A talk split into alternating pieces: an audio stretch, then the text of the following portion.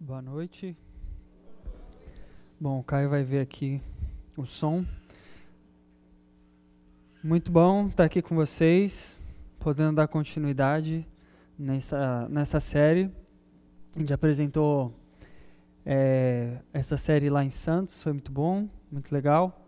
Só que como aqui eu não tenho acesso, então eu vou pedir logo de cara, como já foram dois domingos, e eu sei que foi o Maurício que fez, eu perguntei para ele como foi, mas eu quero ouvir duas pessoas rapidinho dar um, digamos assim, um falar algo bem curtinho aí que tenha sido interessante nesses dois primeiros domingos, algo que tenha sido legal, pode ser uma discussão na célula, uma pergunta que ficou na cabeça, algo que é, ficou pensando a respeito do que o Maurício trouxe.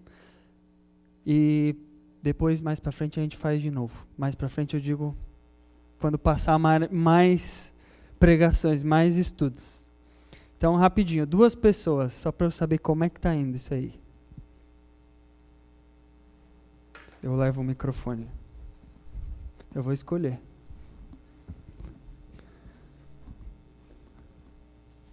Oba.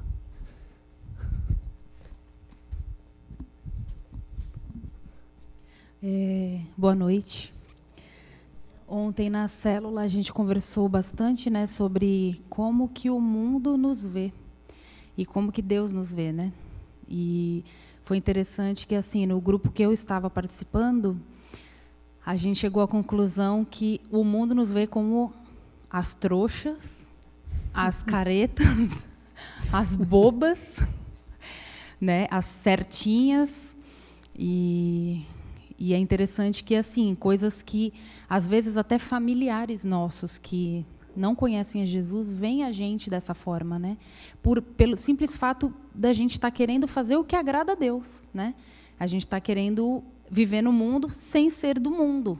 E, e, o mundo vê a gente desse jeito, né? Ah, é tudo trouxa, é tudo né, boba, não sabe aproveitar a vida. Então, foi interessante isso. E a gente chegou a essa conclusão. Tá bom, e daí que eles veem a gente desse jeito? O que importa é como Deus vê a gente. Né? Boa.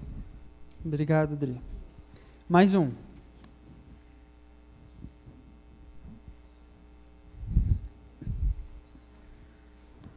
Mais um, mais um, só mais um.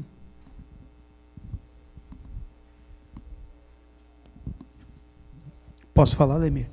Tu deixa? a gente, no, nas conversas das, das, duas reuniões da célula, a gente se atentou bastante para essa, essa dinâmica de, do que Deus quer e do que o mundo quer. E no conflito que dá em servir a Deus para os valores que o mundo tem pregado hoje, são conflitantes, eles não querem fazer o que Deus quer. Então, é, tem coisas que a gente faz que realmente a gente vai ser chamado de idiota. A verdade é essa também entrou na dinâmica a, o significado da palavra mundo, porque a gente tem um, alguns versículos que fala que Deus amou tanto o mundo e de repente fala você não deve amar o mundo. Aí, pô, peraí, que mundo é esse? São uhum. diferentes essa essa dinâmica e a dificuldade maior mesmo que eu acho que foi que a conversa rendeu foi no sentido de a gente não deve amar o mundo, mas a gente está no mundo. E não pode, a gente não vai conseguir se blindar, ficar fora do mundo, é, tendo que estar tá aqui. Nada que, que foi ensinado para a gente diz para a gente sair do mundo. A gente não pode se blindar, mas a gente tem que estar tá tão preparado e Deus nos prepara, nos dá o caminho para que a gente consiga viver no mundo e refletir a Ele e não o mundo. Que a gente não dá e vi, teve até exemplo de situações de cristãos que é, tipo não assistia televisão, não se envolvia em festa, não se envolvia em quase nada, de situações de nem ver notícia de jornal. É mais fácil se mudar para uma ilha. Só que eu não sei se ele vai conseguir evangelizar o coqueiro. É. Obrigado, Maurício. Poxa, que legal. Que bom, então, que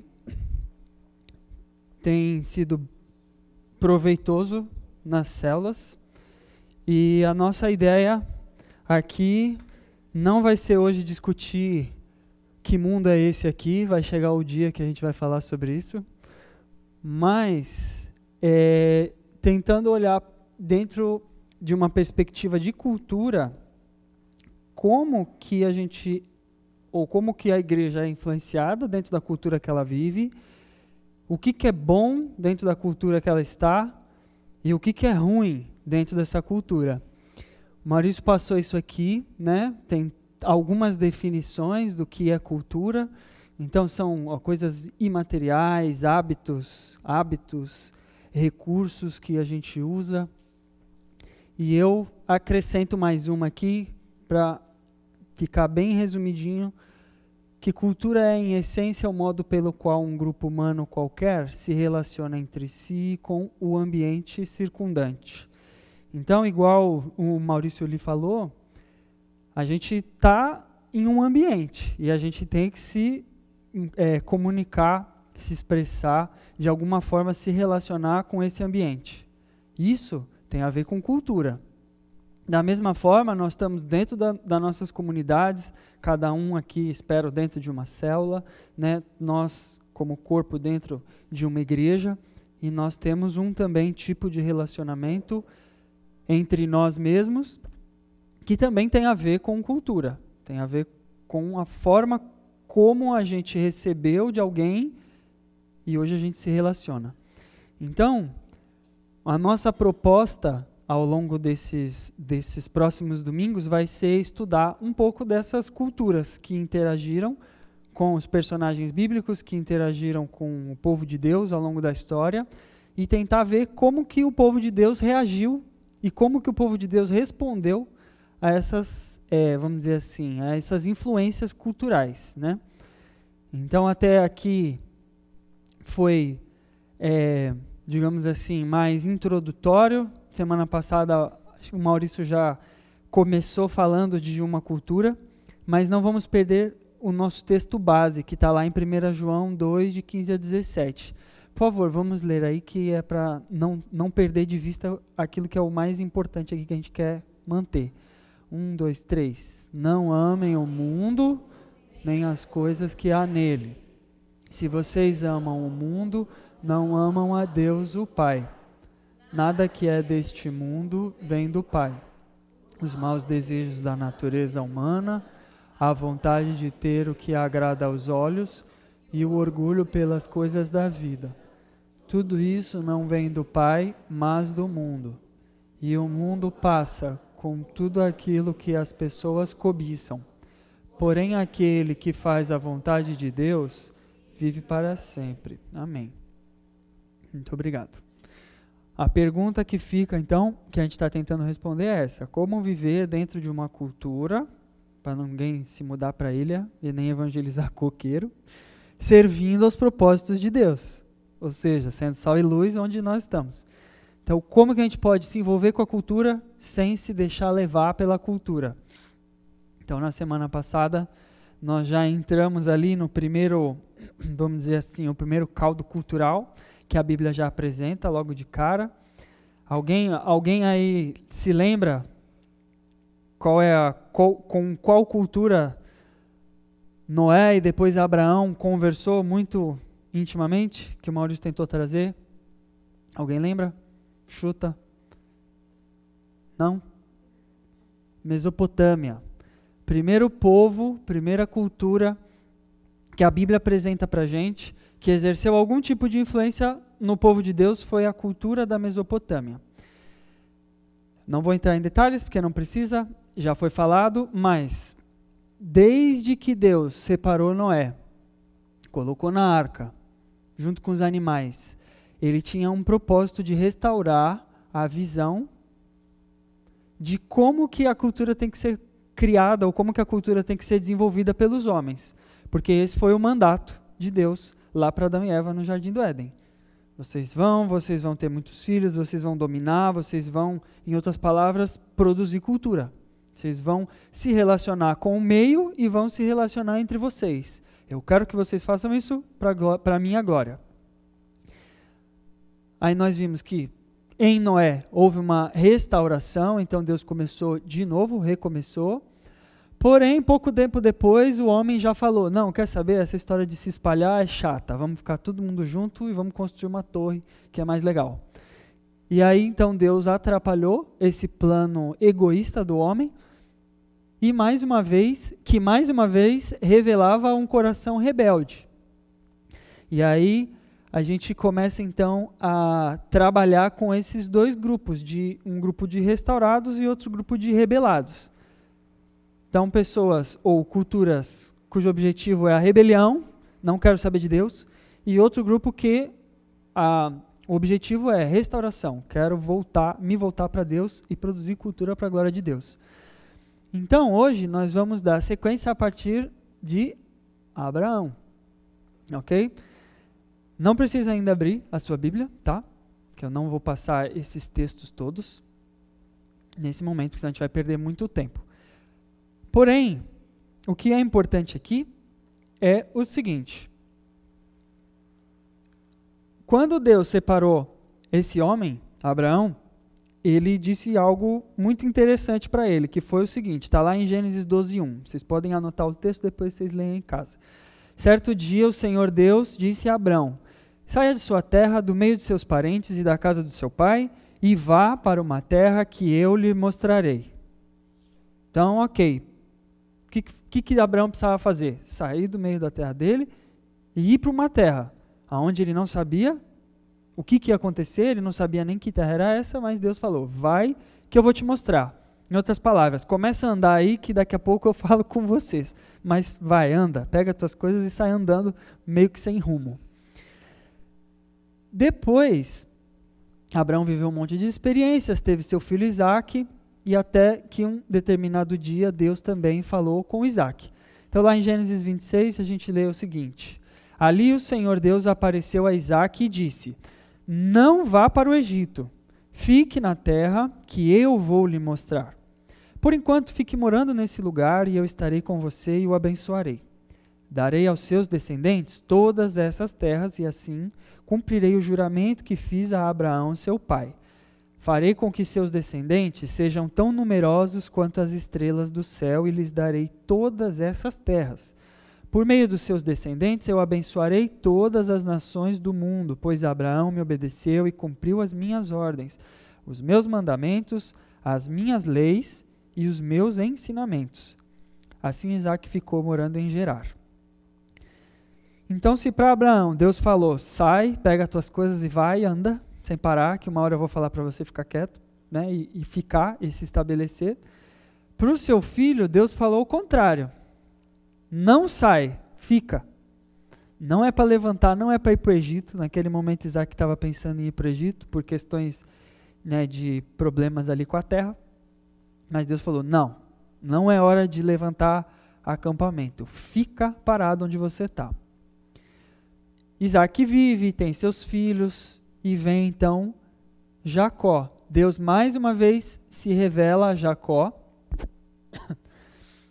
em Gênesis 46, dizendo o seguinte: Eu sou Deus, o Deus do seu pai. Não tenha medo de ir para o Egito, pois ali eu farei com que os seus descendentes se tornem uma grande nação. Eu irei para o Egito com você e, tra e trarei os seus descendentes de volta para essa terra. E quando você morrer, José estará do seu lado. Então, já deu spoiler, José, que é o próximo da lista. Mas para Jacó, Deus mais uma vez fala o quê? Você levanta e segue, pode andar. Dessa vez deu um destino, o destino era o Egito. Então a gente vê que Deus chamou, separou essa, essa família, prometeu que eles seriam um povo muito grande, uma nação poderosa, mas principalmente queria abençoar todos os povos da terra. A descendência de Abraão seria bênção para todos os povos. Para Abraão, não, talvez não tenha ficado muito claro. Ficou tanto tempo para ter um filho, que foi a promessa de Deus, e durante todo esse tempo Abraão ficou rodando. Anda para cá, anda para lá, anda para cá.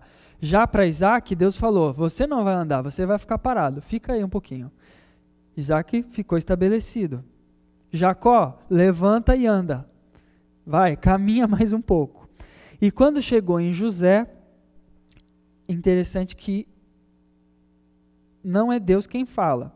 José 50, 24. Certo dia José disse aos irmãos: Eu vou morrer logo, mas estou certo de que Deus virá ajudá-los e os levará deste país para a terra que ele jurou dar a Abraão, a Isaque e a Jacó. Então, a história que Deus está construindo através dessa família é baseada nessa promessa, promessa que de uma terra que Deus jurou dar a Abraão, Isaac e Jacó, de uma descendência que Deus jurou dar a Abraão, Isaac e Jacó.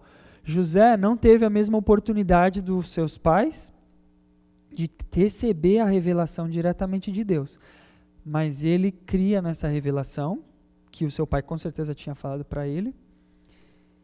E José ficou no Egito. José foi para o Egito, a gente conhece a história, sabe que ele foi vendido pelos irmãos e ficou lá até o momento de sua morte. Então, a nossa caminhada, nosso desafio é justamente essa caminhada com Deus. Deus nos chama para uma caminhada, uma peregrinação, um constante movimento com Ele. Alguns momentos nós estaremos parados, em alguns outros momentos nós estaremos andando, sem muitas vezes saber para onde Deus nos está levando. Às vezes a gente sabe para onde Deus está levando, mas não chegamos lá ainda. Mas em todo momento, Deus tem é, cumprido a sua promessa. Ele faz uma promessa e quando ele faz a sua promessa, suas promessas, ele cumpre. Então, com isso, com isso na cabeça, nós vamos falar um pouquinho sobre o que, que aconteceu no Egito, que foi esse lugar onde José sabia que ele tinha que ficar, mas ele também sabia que era temporário, sabia que ele ia embora.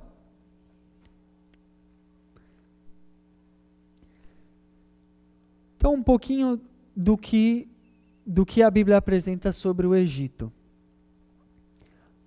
Egito, os, os egípcios, eles são descendentes de Cã. Cã, um dos filhos de Noé. Nós vimos semana passada. Então, ó, tá todo mundo ali, é todo mundo primo, tá? Os patriarcas foram muitas vezes ao Egito. Então, esses, esses personagens que eu acabei de falar, Abraão, Isaac e Jacó, eles eram, é, eles eram pessoas que conheciam o Egito. Então, o Egito não era uma terra distante ou uma terra totalmente desconhecida, uma língua diferente, uma cultura é, totalmente a ser explorada, vamos dizer assim. Era algo que fazia parte, o Egito fazia parte da, é, da cultura deles, fazia parte do dia a dia deles. Eles sabiam o que era, o que, que, se, o que, que se fazia no Egito, quem eram as pessoas que estavam no Egito. Eles diversas vezes foram para o Egito, então fazia parte do seu dia a dia. Um dos motivos disso acontecer é porque a terra era muito fértil.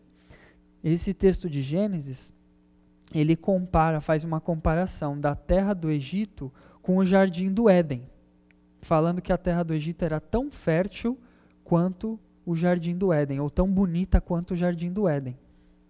Então, no, no, no Antigo Oriente, o Egito ele era, vamos dizer assim, uma referência de beleza, uma referência de fertilidade, uma terra que todo mundo sabia que era só plantar que eles iam colher.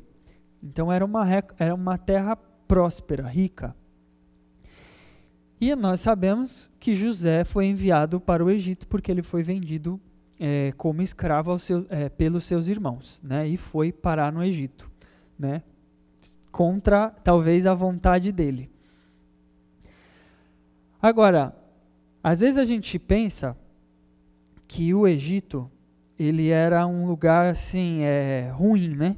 Talvez porque a gente canta, né? Estou saindo do Egito, vou para Canaã. Essas músicas meio assim, sabe? Então, talvez na nossa cabeça esse seja é, assim a primeira coisa. Lembrou do Egito é escravidão, é chicote nas costas, é um lugar escuro, uma, né, tipo senzala, acorrentado, pessoal acorrentado. Mas não era bem assim.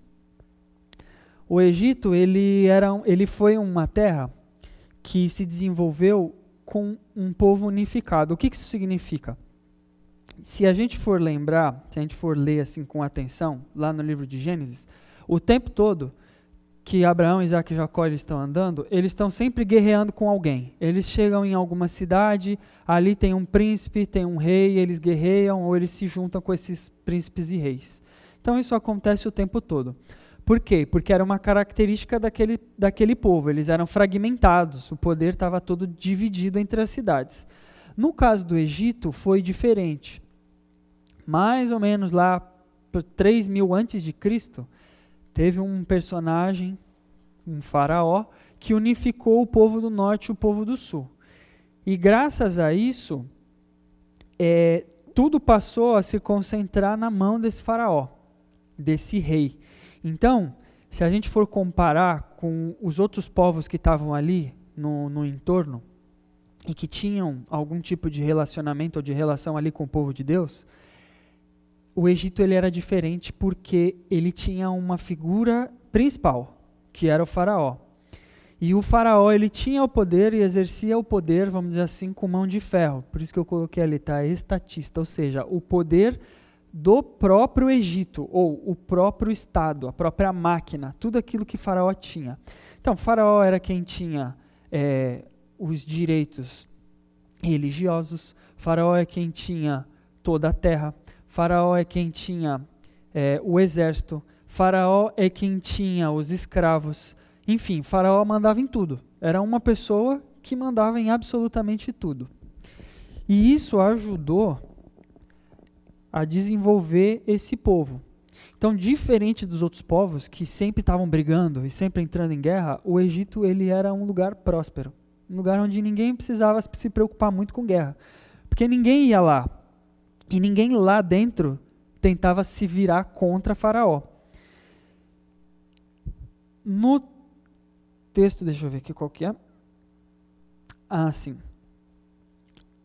Gênesis 47 e 23, olha como que a, a Bíblia coloca essa situação. Gênesis 47, 23 a 26. Então José disse ao povo: Agora vocês e suas terras são do rei, pois eu os comprei para ele.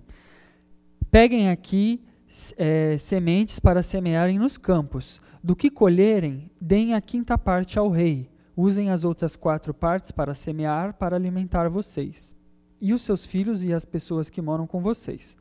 Eles responderam: O Senhor salvou a nossa vida e tem sido bom para nós. Seremos escravos do rei. Então, é, a condição daquelas, da, daquela população, ela não era exatamente uma escravidão do jeito que a gente conhece aqui, né? A gente vai falar isso mais para frente. Mas a Bíblia mostra como que José, escolhido por Deus, ajudou ou levou né, o Egito exatamente para essa direção. Deixar tudo na mão do faraó e, de, e dar, vamos dizer assim, um estado muito forte. Uma característica também muito importante era essa questão da geografia. Diferente de outros lugares que tinham muitas montanhas, o Egito ele era um lugar muito plano tem um rio principal, que é o Nilo, e esse rio ele enche e é, desenche, né, esvazia com muita frequência. Então, era muito fácil para aquele povo saber a época certa de plantar e de colher. Por isso, o Egito era tão fértil. E por isso, todas as vezes que alguém passava necessidade, a gente vai lembrar que Abraão passou por fome, Isaac passou por fome, Jacó passou por período de fome. Todas as vezes que isso acontecia, o pessoal corria para o Egito. Então, o Egito ele era sinônimo de salvação. Tá? Fica com isso na cabeça. O Egito é sinônimo de salvação. Deus usou essa terra para salvar as pessoas que ali é, moravam, né? ali naquele entorno. E um último ponto ali, rapidinho, era um lugar que tinha uma medicina muito avançada. Não era só a medicina, mas por que, que eu coloquei isso aqui? Porque a medicina ela mostrava uma, uma característica que era justamente os estudos, a questão deles é, investigarem. Todo mundo aqui sabe que os reis eram mumificados, os órgãos eram separados do corpo, embalsamados, preservados, enfim, tinha toda uma questão religiosa para eles fazerem isso, mas também uma questão de curiosidade. E por isso, o Egito se tornou uma, é, se tornou uma terra né, que, vamos dizer assim, era, era a terra do momento, era como se fosse. Todas as, as big techs iam querer ir para lá. Era o local do desenvolvimento. Se tinha alguém inteligente, esse alguém ia para o Egito, porque era lá que funcionava. Os caras sabiam de anatomia, os caras sabiam de farmácia, eles sabiam de engenharia, eles sabiam de arquitetura, enfim, eles sabiam de tudo. Assim, o que tivesse de bom ia estar tá lá no Egito. Então, pensa você agora se você preferia ficar passando fome em Canaã ou ir lá para o Egito, né? Pegar uma praia ali na beira do Nilo, quem sabe, né? Construir ali uma, uma casinha, pezinho na água esse daí era o sonho de consumo dos povos daquele, daquela, daquele momento. Então, quando a gente lembrar, próxima vez que estiver lendo essa história e lembrar de tudo aquilo que José passou e todo esse período que o povo de Israel ficou no Egito, não pensa que o Egito era um lugar ruim, porque o Egito, o Egito não era um lugar ruim. O Egito era um lugar bom, é um lugar muito legal, muito muito legal. Tão legal que José, que era um escravo hebreu, ele se casou com a filha de um sacerdote e teve filhos egípcios, em solo egípcio. Então, o hebreu que tinha lá o seu pezinho na Mesopotâmia, ele passou a morar no Egito, casou, teve filhos e se que eram egípcios, e ele mesmo foi se egipciando ao longo do tempo se aculturando. E aí, enfim, nós abriremos agora em Êxodo. Terminamos o primeiro livro da Bíblia em três domingos. Olha que recorde. Três domingos lemos Gênesis inteiro, né? E vamos abrir lá em Êxodo 1, de 8 a 14.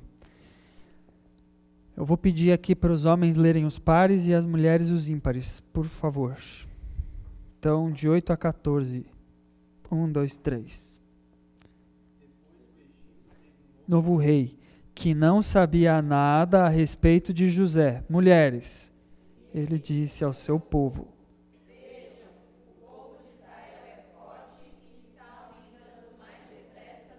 Homens, em caso de guerra,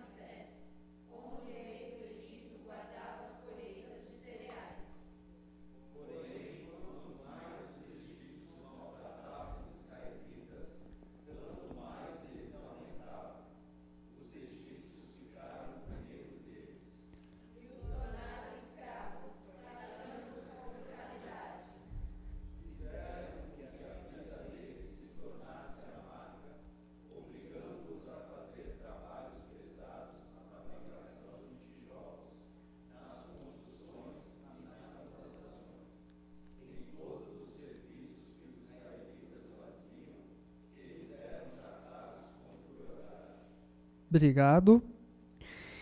Então, com uma mudança de rei, tudo aquilo que o povo de Israel desfrutava foi por água abaixo.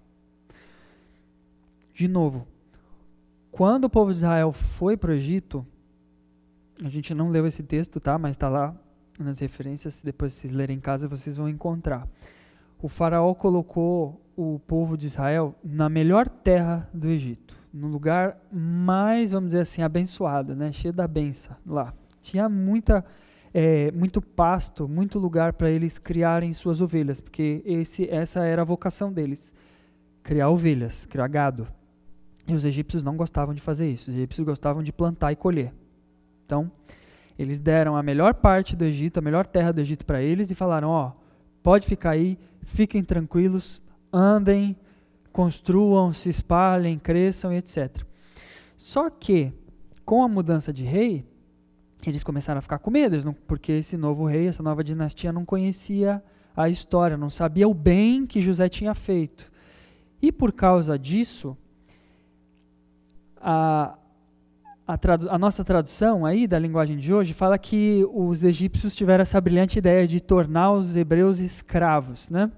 Mas a ideia aí não é, um, não é uma escravidão do jeito que a gente conhece aqui no Brasil, né? Que é uma escravidão assim mais cruel, mais é, bruta até. Esse regime era um regime que se chama é, corveia, que eu vou explicar mais ou menos como funciona. A gente lê um texto que, em que José falava assim: ó, vou dar semente para vocês, vocês plantam e um quinto vocês dão para o rei, beleza? O resto é de vocês. Então, basicamente, todo o egípcio tinha que fazer isso, tá bom? Então era um imposto, 20%, é, um quinto, 20%, era de faraó. O resto pode usar para se alimentar, para dar para seus filhos, seus servos, criados, o que seja. Então, esse era o regime que vigorava ali no, no Egito. Por isso, quando a gente lê, tanto em Gênesis, no final de Gênesis, quanto no, no livro de Êxodo, a gente vai ver que o povo de Israel ele tinha uma certa liberdade. Eles podiam ir e vir. Então isso não era um problema. Ninguém ali estava acorrentado, literalmente, tá? O que acontecia é que eles precisavam trabalhar as terras de Faraó, trabalhar para Faraó, de graça, entre aspas, em troca de poderem ficar morando ali na terra. E o que a Bíblia está falando é que, o, que Faraó começou a tornar esse trabalho cada vez mais pesado. Então, a sociedade egípcia, coloquei aí a piramidezinha, para vocês verem só o seguinte: Faraó era o topo, depois vinham nobres e sacerdotes. José fazia parte dessa casta aqui, ó. E de repente, vamos dizer assim, da noite para o dia, ele veio parar aqui embaixo, depois de todo mundo. Então, numa troca de dinastia, tudo aquilo que eles tinham, vamos dizer assim, toda aquela paz, toda aquela prosperidade que eles tinham, de que eles desfrutavam no Egito, foi toda embora. Tá? Mas foi embora nesses termos. Eles tinham uma certa liberdade, podiam ir e vir, mas foi ficando cada vez mais pesado e o rei e Faraó começou a exigir cada vez mais e cada vez mais e cada vez mais. Todo mundo aqui já deve ter ouvido falar naquela expressão, obra faraônica, certo? Porque os egípcios eles tinham essa mania, né, de grandeza. Então, eu falei aqui que a arquitetura deles era bem é, característica por conta disso. Durante um período do ano, eles iam lá plantar. Quando parava, né, cessava ali o período da cheia do rio, que eles iam ter que esperar, não iam mais poder colher o trigo, o que, que eles faziam? Eles iam construir. Então, a vida deles era trabalhar. Aquela massa toda ali da base da pirâmide era plantar, colher, construir. Aí depois volta, plantar, colher, construir. Aí volta, plantar, colher, construir. É só isso. A vida deles era essa. Era trabalho, trabalho, trabalho, sem, sem parar. E aí, é, as construções ficaram bem famosas, né? Como, por exemplo, tem as pirâmides, tem a esfinge, tem vários tipos de construção. Mas o que é interessante aqui é que eles gostavam sempre de fazer é, linhas muito retas e muito compridas, porque era para dar uma ideia de divindade mesmo. A divindade ela toca o horizonte. Então Faraó morava nos palácios, no próprio, vamos dizer assim, é, faz, fazia parte do palácio era o local de adoração, os templos, e tudo isso tinha que ser muito ostentador, muito suntuoso, para todo mundo, sempre que olhar para lá, ser remetido aos deuses, grandiosidade, o sol que passava sempre do leste para o oeste. Então estava sempre iluminando, tinha sempre é, tinha o jeito certo, as direções certas, eles tinham as cidades eram sempre construídas na mes nas mesmas direções, o, é, o, o, rio cortava norte-sul, né, o rio Nilo, então tudo era construído assim, em função do rio, norte-sul, leste-oeste. Então era tudo extremamente organizado. Lá o Egito era um lugar extremamente organizado. Isso é muito importante, muito importante a gente lembrar. Extremamente organizado, apesar de que a vida deles era trabalho, era plantar, colher e construir, plantar, colher, construir, só isso. E aí a gente vê aqui na Bíblia, né, que está relatado que os israelitas construíram duas cidades que serviam como celeiros. Então vocês imaginam quantos grãos não devia ter para precisar de duas cidades para armazenar os grãos.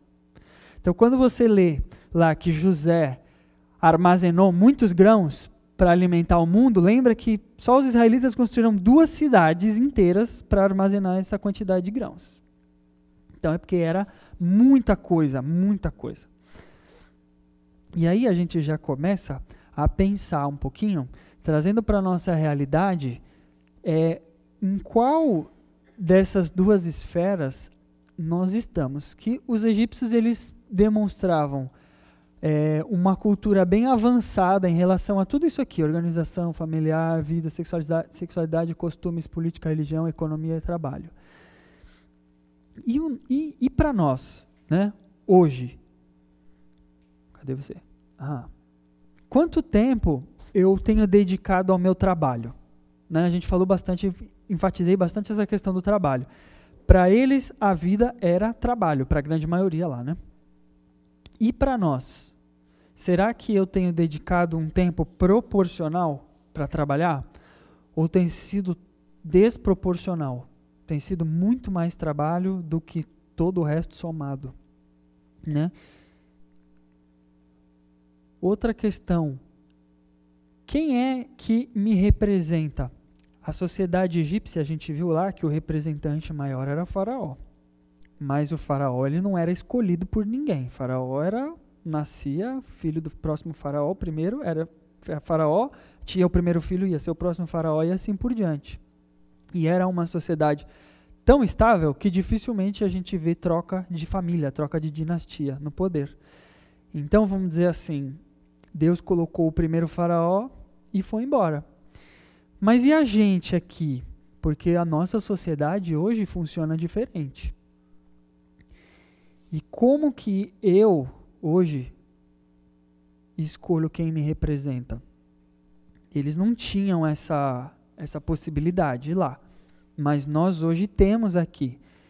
E como que a gente faz? Como que a gente pensa nisso? Se exerce de qualquer maneira ou de uma maneira responsável.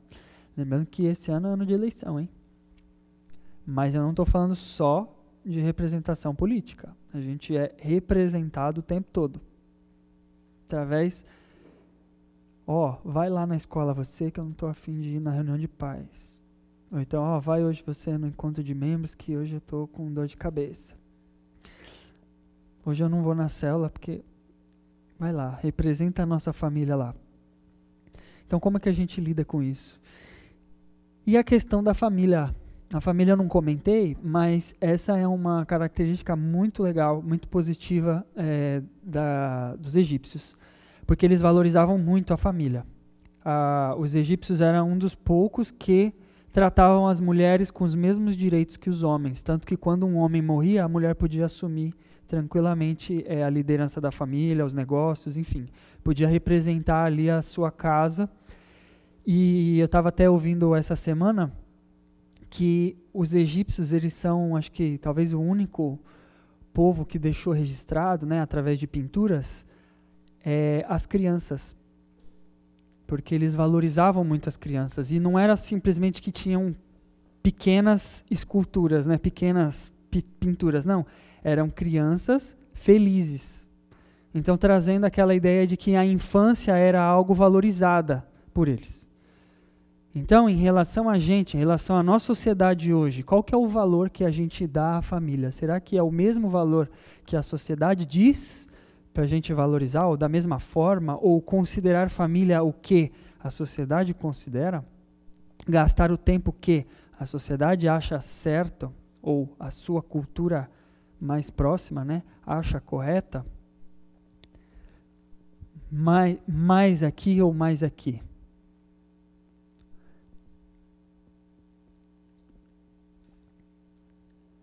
Continuando, é, no finalzinho do capítulo 2, a gente continua aqui. Alguns anos depois, o rei do Egito morreu, mas os israelitas continuaram gemendo por causa da sua escravidão. Eles gritavam pedindo socorro e os seus pedidos chegaram até Deus. Deus ouviu os gemidos deles e lembrou da aliança que havia feito com Abraão, Isaque e Jacó. Deus viu a escravidão dos israelitas e ficou preocupado com eles. Então, passaram-se mais ou menos 430 anos desde que eles chegaram lá no Egito até o momento que Deus decide libertá-los. Às vezes a gente não entende por que, que a gente tem que passar por tanto sofrimento, ou por que, que no caso o povo teve que experimentar essa, essa agonia e essa, esse sofrimento cada vez mais intenso, cada vez mais intenso. Ó, eles gritavam pedindo socorro. E os seus pedidos chegaram até Deus. Mas ao longo desse tempo todo, Deus foi trabalhando naquele povo, fazendo com que aquele povo se tornasse realmente uma nação, realmente um grupo muito grande de pessoas. Quanto mais, a gente leu, né? quanto mais eles sofriam, mais eles cresciam. Mas o que eu queria chamar a atenção é como Deus não faz é, nada de qualquer jeito e nada sem pensar. A gente viu aqui que o Egito era a melhor terra, o lugar mais próspero e o lugar mais estável. E foi esse o lugar que ele escolheu para colocar aquela meia dúzia de gente que foi a família de Jacó, levou para lá, ao ponto de que quando eles saíram, mais ou menos 600 mil homens tinham nesse povo. Então Deus não faz as coisas de qualquer jeito e muito menos sem um propósito. Isso tem que ficar bem claro. Porque a gente lendo só esse pedaço da só esse pedaço da história vai pensar, caramba, coitado do povo, o povo sofreu mesmo. Caramba, que situação difícil. Seguindo, de 1 a 6. Agora eu vou pedir ajuda de vocês. Então, vamos lá para o 3, do 1 ao 6. Pedir agora para as mulheres começarem com os ímpares e os homens com os pares. Por favor. 1, 2, 3.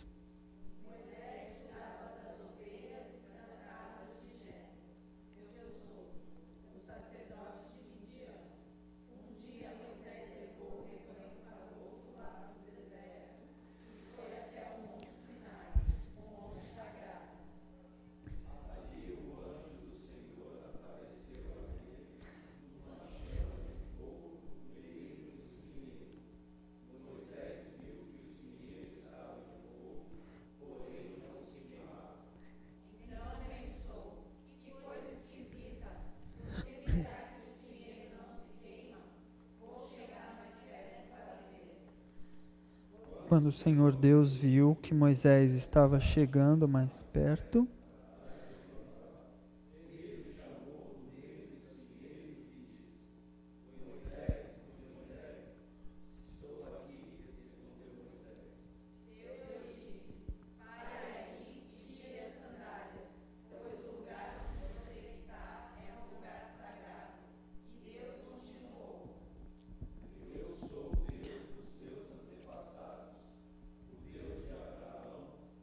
Deus de E o Deus de Jacó. Obrigado.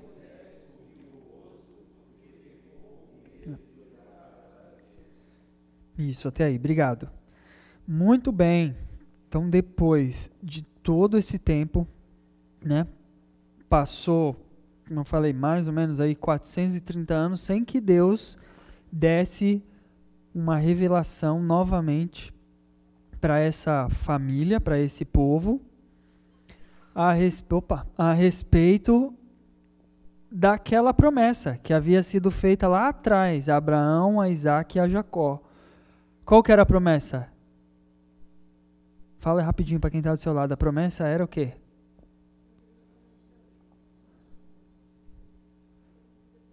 Isso aí, isso aí a principal parte da promessa é: os seus descendentes vão ser bênção para todas as nações.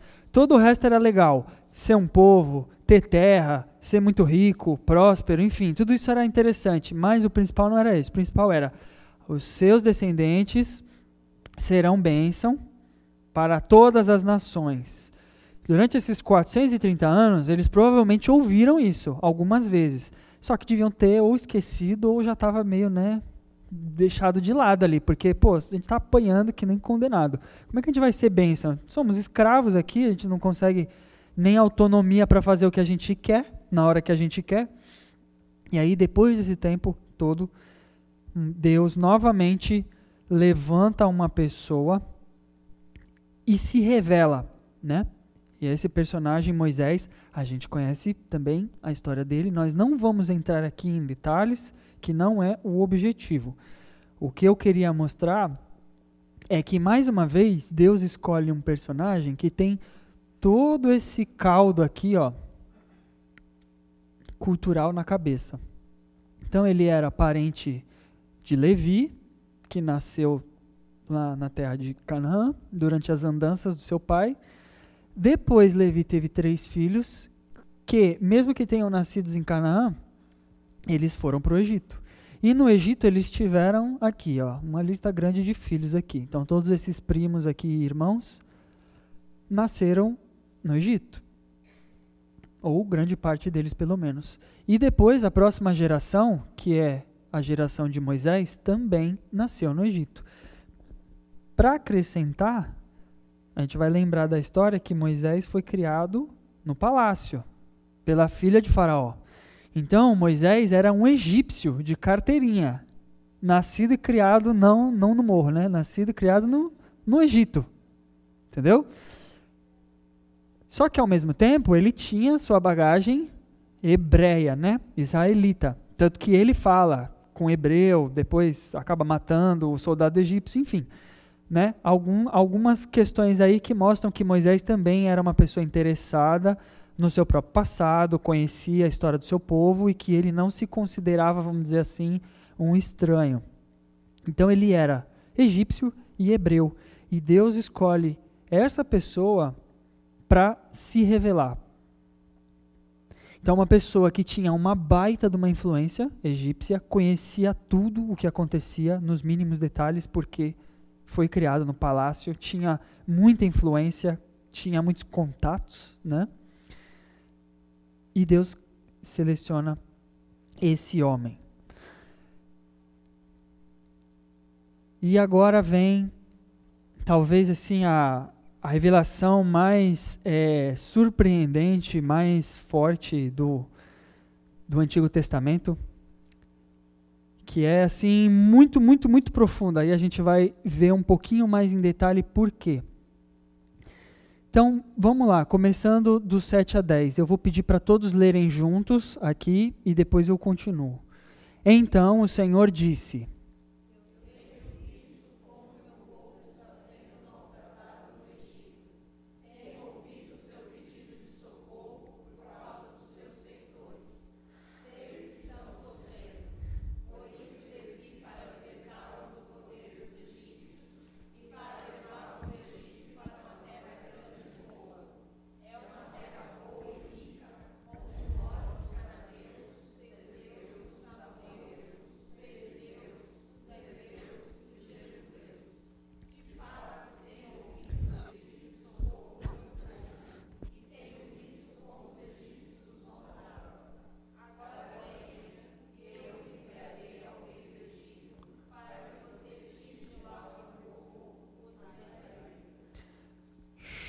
muito obrigado.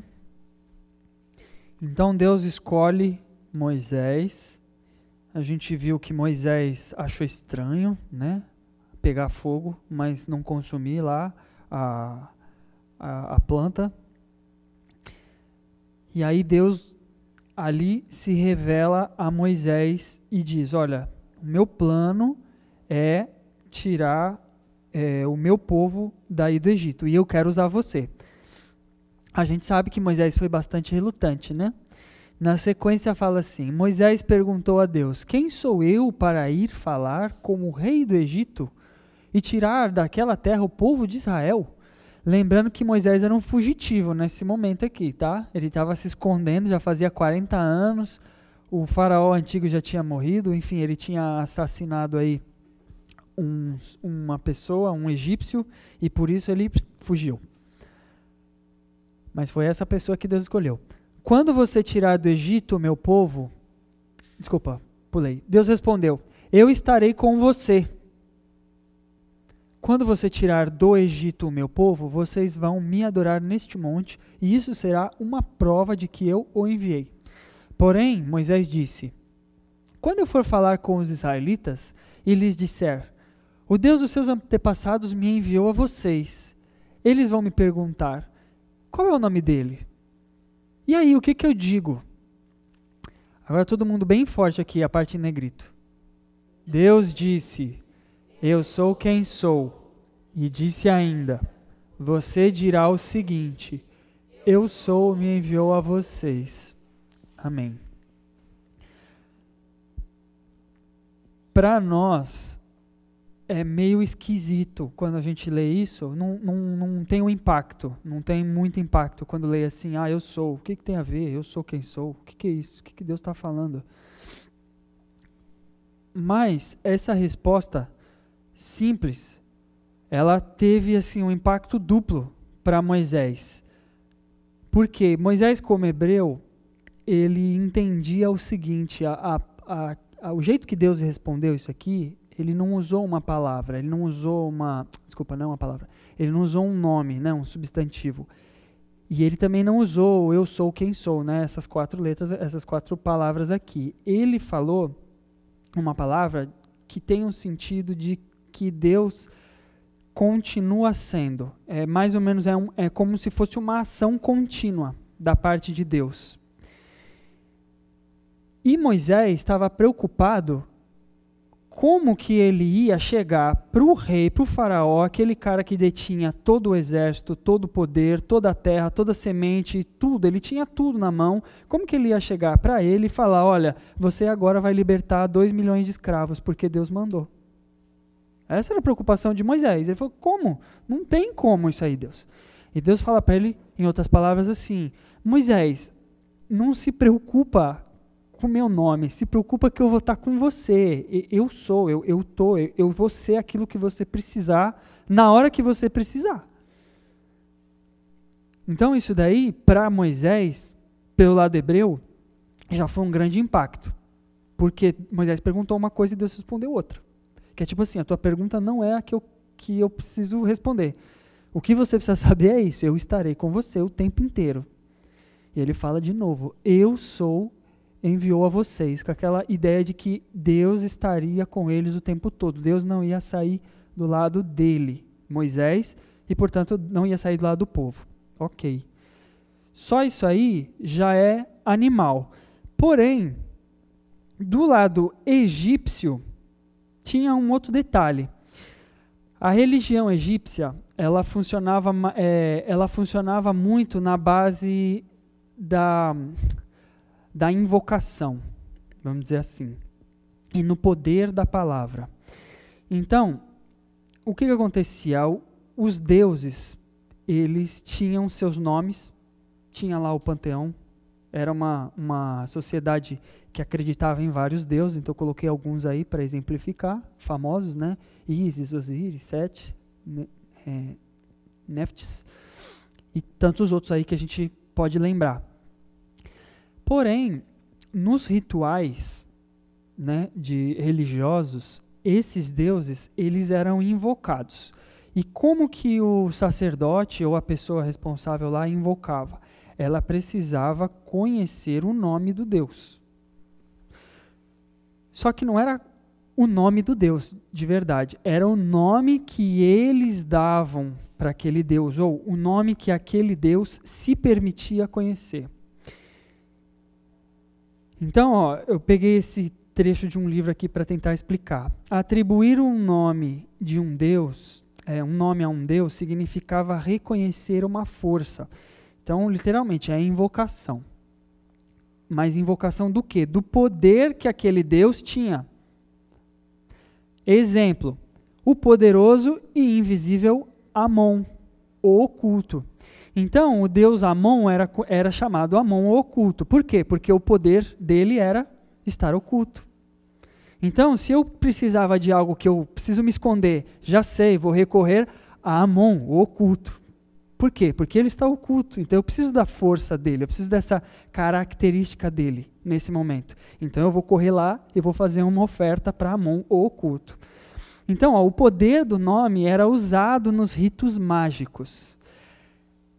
Ademais, havia um detalhe interessante: os deuses eram chamados pelos nomes que lhes eram atribuídos pelos homens, mas cada um deles tinha um nome secreto, o seu verdadeiro nome. Então, imagina o espanto de Moisés quando ele, sabendo disso, porque ele conhecia a religião egípcia, ele ouve Deus não responder a pergunta dele quando ele pergunta, mas Deus, qual que é o seu nome? E Deus não dá o nome, não fala nome nenhum. Ele só fala, eu vou estar com você o tempo todo. Querendo dizer, ou seja, era um tapa na cara de Moisés, em primeiro lugar, mas também em todos os outros que ouviriam essas palavras. Era como se dissesse assim: olha, vocês estão acostumados a invocar aquilo que vocês precisam, mas comigo não é assim. Eu não sou esse tipo de Deus. Esse tipo de Deus são os deuses que eu vou destruir e humilhar a partir de agora. De mim, vocês só precisam saber que eu vou estar com vocês. Você não precisa sequer saber o meu nome. Por quê? Porque eles acreditavam que conhecendo o nome, rituais de magia negra, podia invocar e tal, teria poder sobre o Deus. E é como se Deus estivesse falando assim: olha, vocês não vão ter poder nenhum sobre mim. Quem manda aqui sou eu. Vocês só obedecem. Então, a forma como Deus escolheu se revelar para aquela pessoa específica, que era Moisés, que tinha todo esse contexto egípcio por trás, ela foi assim, é, um, um atropelo sem tamanho, porque era uma afronta total a todo o sistema religioso do Egito. Tudo, tudo, tudo, tudo. Tudo aquilo que eles faziam, praticavam e acreditavam, Deus simplesmente passa o rodo assim, de uma vez só. Só falando, eu sou. Só isso. Puf, soprou, acabou quebrou totalmente as pernas de todo mundo ali. Então por isso que é tão forte e é tão caro até hoje. Sempre foi essa questão do nome de Deus, né? Tanto que as nossas Bíblias elas traduzem sempre como Senhor, né? Ou quando fala o nome de Deus, mas até hoje nenhum judeu, nenhum israelita, ele nem sequer pronuncia o nome de Deus, porque eles lembram exatamente dessa questão. O, lá no fundo é exatamente isso. Você não precisa nem saber o meu nome. O que basta sou eu, não o meu nome. Então, uma coisa muito incrível ali. E então eu sou, envia Moisés, liberta o povo. Vamos pular aqui muita coisa que você pode ler em casa. Êxodo está aí para ser lido. E enfim liberta esse povo. Porque afinal de contas, a promessa de Deus envolvia o quê? Envolvia levar o povo de volta para a terra. Certo? Pois é, mas será que o povo estava de fato livre do Egito? A gente sabe que ao longo do caminho, no deserto, o povo diversas vezes, o povo de Israel diversas vezes se voltou para as antigas práticas. Por exemplo, construção de ídolos. Quando Deus fornecia alimento, eles se lembravam, ai, como era bom o alimento que tinha no Egito, que saudade do melão, do pepino, do não sei o quê. E, e aí dava uma lista enorme de comidas que o pessoal reclamava, e até parece a gente quando só tem arroz, feijão e ovo para comer, né? Ai, que vontade de comer uma coisinha melhor, mas só tem arroz, feijão é feijão preto ainda, eu quero feijão carioca. Quando o povo teve sede, Moisés foi lá, bateu na pedra e Deus deu água para todo mundo. Mas mesmo assim, o povo continua reclamando: Isso aí é água, não tem nenhuma coisinha melhor para beber? Não, mas eu não consumo nada alcoólico, eu gosto de coca. Eu quero coca, Deus, me dá coca, porque se não for, eu não quero. E sair de uma sociedade e uma vista né? Coloquei aqui bem para forçar a barra, né? Imagina acordar e ver as pirâmides todo dia. Para depois você acordar e ver isso aqui todo dia. Um monte de barraca. Será que é fácil largar a nossa civilização para viver desse jeito? Então, igualzinho acontece hoje com a gente, quando a gente começa a ser levado por aquilo que a nossa cultura joga na nossa cabeça, coloca na nossa frente, faz aquela propaganda que a gente precisa ter, que a gente precisa viver, que a gente precisa ser. Da mesma maneira, o coração daquele povo estava completamente tomado por aquela cultura egípcia e se lembrava disso o tempo inteiro. Se lembrava disso o tempo inteiro. Então, mesmo saindo do Egito, o Egito nunca saiu deles. Nunca, nunca saiu deles. Então, será que hoje a gente está realmente livre quando você faz, toma uma decisão, uma escolha, eu vou comprar tal roupa, eu vou morar em tal lugar, eu vou fazer tal coisa da minha vida? Será que você está realmente livre nessa sua escolha ou você está sendo influenciado, está com aquela memória, daquela to, todo aquele desejo, né, que está lá no seu íntimo, que foi colocado, ó, pela cultura pela tua cultura, né? pela minha cultura, pela cultura que nos circunda. Como esse texto é muito comprido, eu não vou, ler, tá? É, mas no final da vida de Moisés, é, ele, ele chega diante da terra prometida, atravessa o deserto junto com aquele povo teimoso, rebelde, e reclamão. E aí Moisés começa a lembrar o povo de tudo aquilo que eles tinham passado. Né? 40 anos no deserto. 40 anos sofrendo, porque simplesmente não quiseram aceitar as condições que Deus tinha colocado para eles. Deus tinha separado o povo, colocou numa terra rica, fértil, bonita, é, tecnológica, tudo isso, fez o povo crescer, pôs gente no mundo. Quando eles ficaram muito grandes, Deus tirou esse povo, humilhou o Egito, os deuses, Faraó, fez uma bagunça danada, operou inúmeros milagres e maravilhas, né? abriu o mar, fez o cajado virar serpente, mandou comida do céu, fez a rocha da rocha brotar água, foi um monte de coisa que Deus fez. E mesmo assim, o coração daquele povo estava voltado e estava preso demais naquela cultura egípcia que, ele, que eles estavam há tanto tempo ali, né, e cultivavam isso tanto, né? E por conta disso, queria que vocês lessem só o que está em negrito. Um, dois, três nenhum de vocês desta geração perversa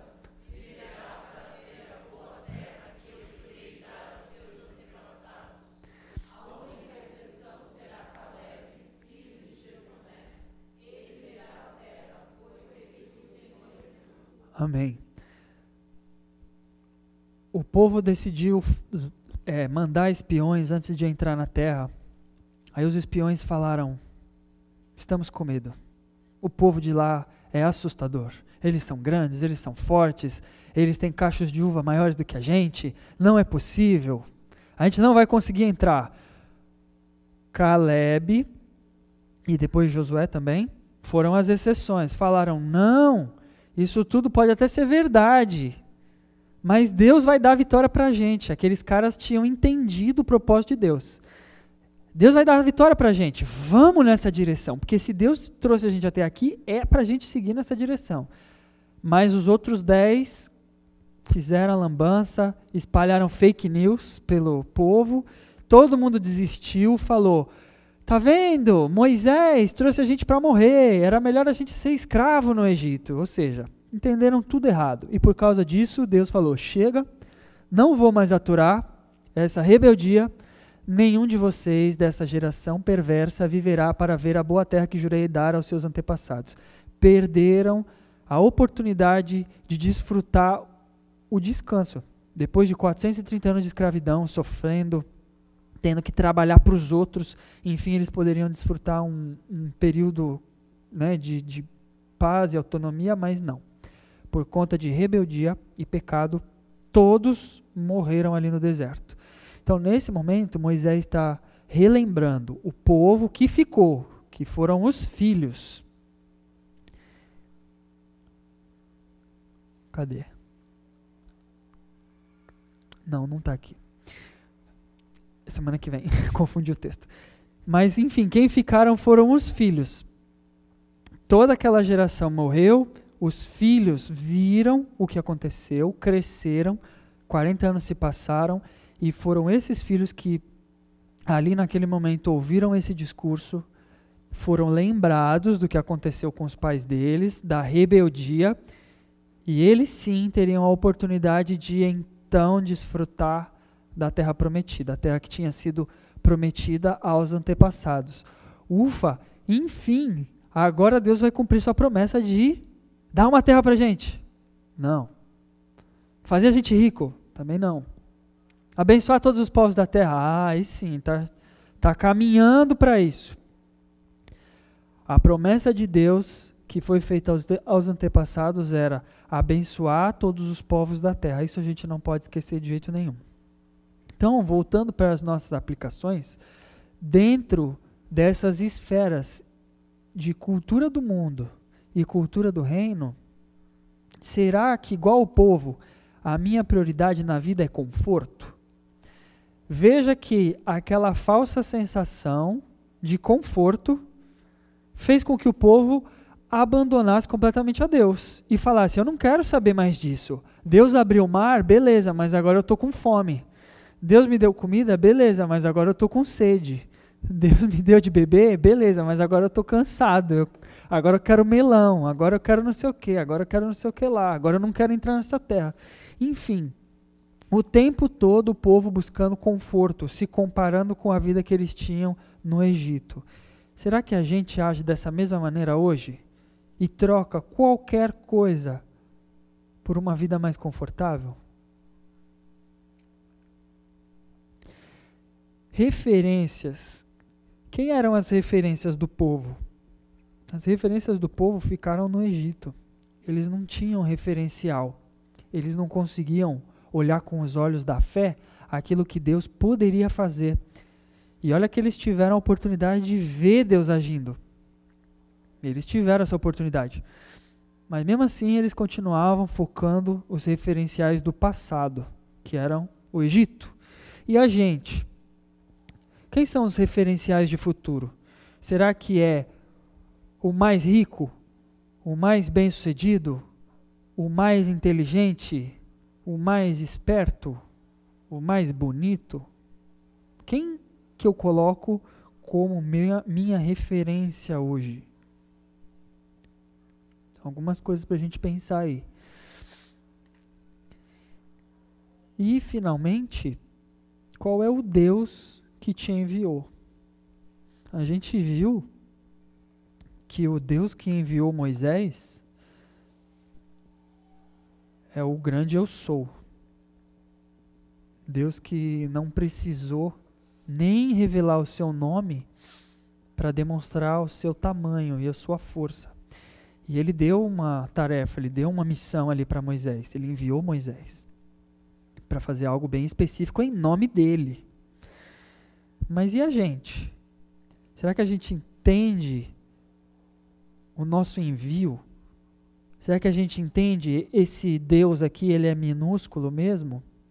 Porque a gente não está agindo em nome de Deus?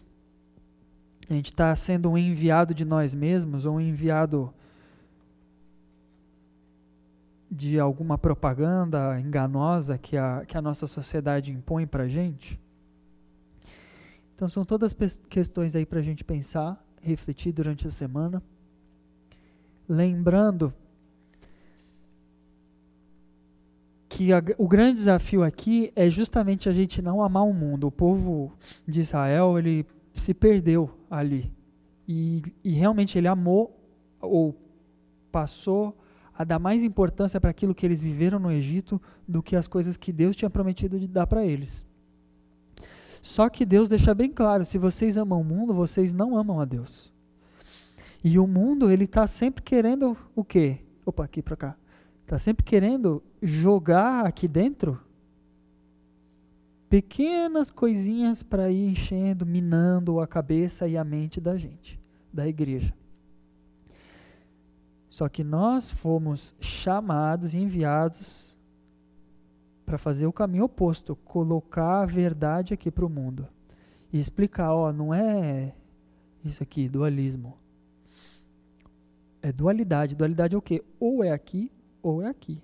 Não tem meio do caminho e muito menos um pé em cada lado.